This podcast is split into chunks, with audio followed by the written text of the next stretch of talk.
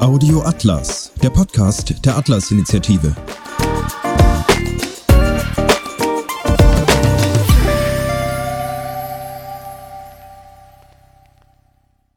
Helden der Freiheit.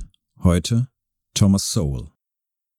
Der US-Amerikaner Thomas Sowell ist ein großer Denker der liberal-konservativen Chicago School.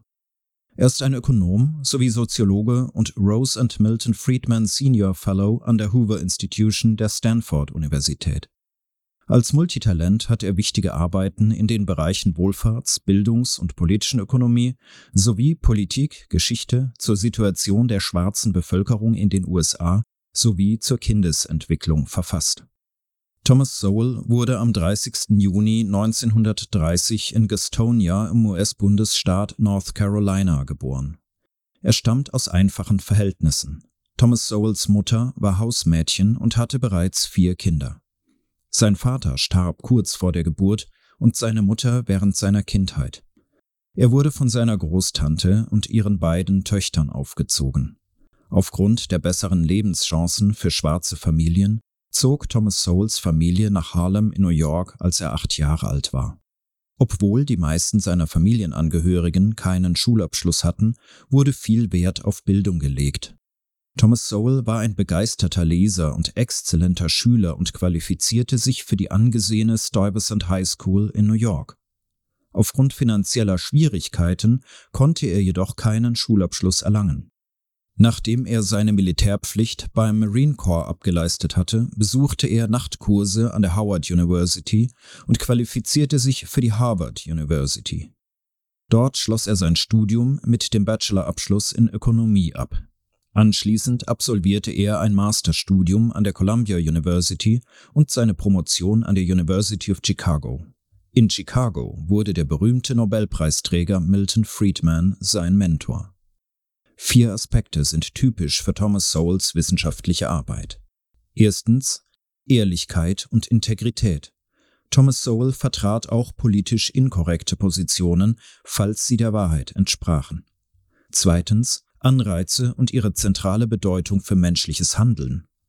Drittens der wichtigste Faktor für den gesellschaftlichen Aufstieg von Menschen ist das Humankapital.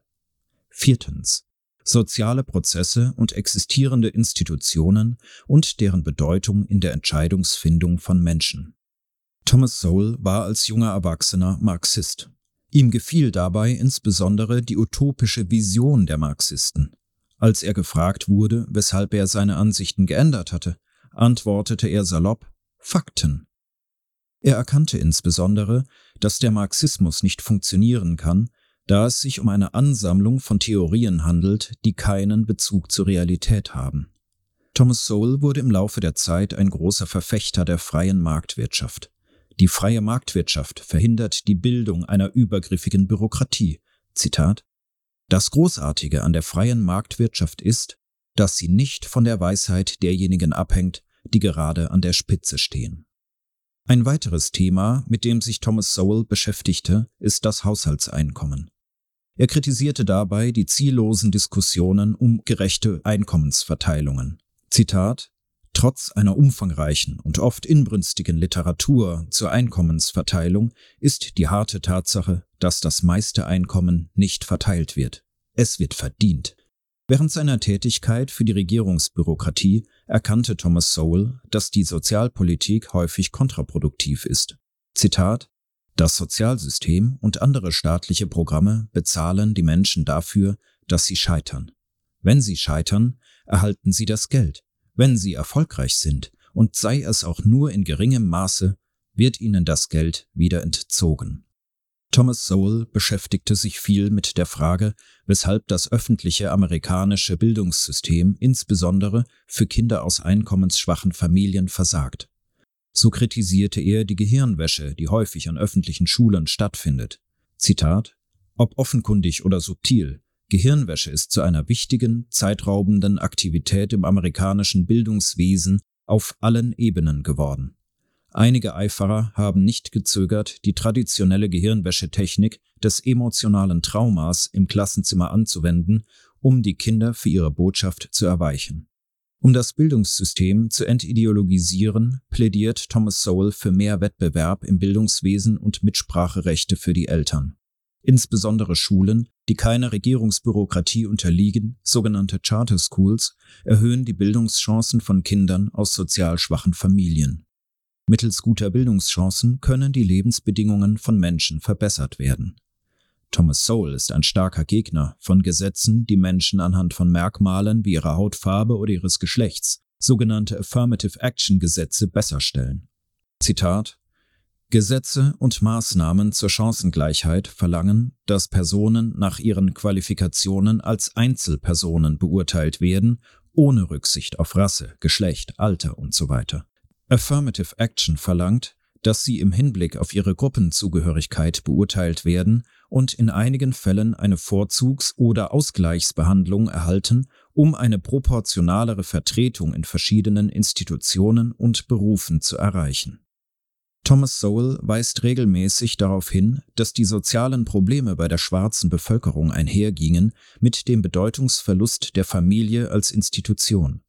Dieser wurde durch den Ausbau des Sozialstaats in den 1960er Jahren verursacht. So ist es problematisch, dass 75 Prozent der schwarzen Kinder von alleinerziehenden Müttern großgezogen werden.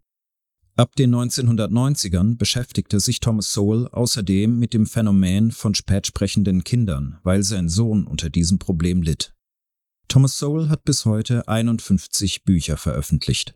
Sein berühmtestes Buch ist Basic Economics. Er hat regelmäßig Kolumnen in über 300 verschiedenen Tageszeitungen und Zeitschriften geschrieben. Im Jahr 2016 stellte er seine Kolumnen ein, um sich auf sein Hobby, die Fotografie, zu konzentrieren. Hat Ihnen diese Folge gefallen? Dann teilen Sie diese Episode von Audio Atlas in den sozialen Netzwerken und hinterlassen Sie eine Bewertung auf Apple Podcasts. Um keine Folge zu verpassen, abonnieren Sie Audio Atlas überall dort, wo es Podcasts gibt. Bleiben Sie uns gewogen und werden Sie Mitglied der Atlas-Initiative unter www.atlas-initiative.de.